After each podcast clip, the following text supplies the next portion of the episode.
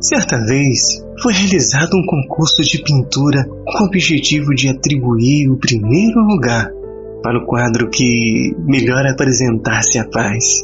Dentre muitos, três finalistas ficaram empatados. O primeiro retratava uma imensa pastagem com lindas flores e borboletas que navegavam acariciadas por uma brisa suave. O segundo apresentava pássaros voando sobre nuvens brancas como a neve em meio ao azul anil do céu. Mas, para surpresa, o escolhido foi o terceiro, que mostrava um grande rochedo sendo açoitado pelas violentas ondas do mar em meio a uma tempestade estrondosa e cheia de relâmpagos. Indignados, os pintores não escolhidos questionavam a comissão que desempatou. Como este quadro tão violento pode representar a paz? perguntou um deles. E o juiz mais velho, com uma grande serenidade,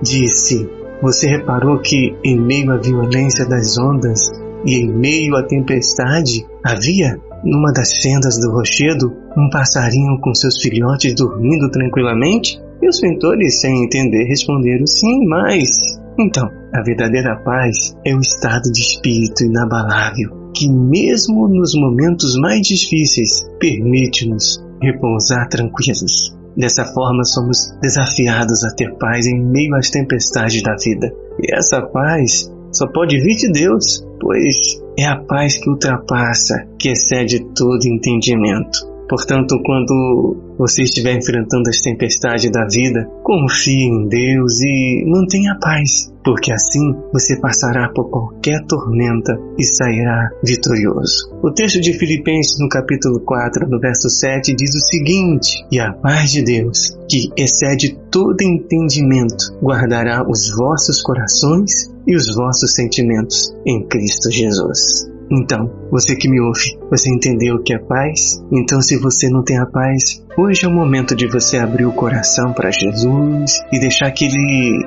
verdadeiramente encha o teu coração com a paz que ultrapassa todo entendimento. Pense nisso, que Deus te abençoe e graça e paz.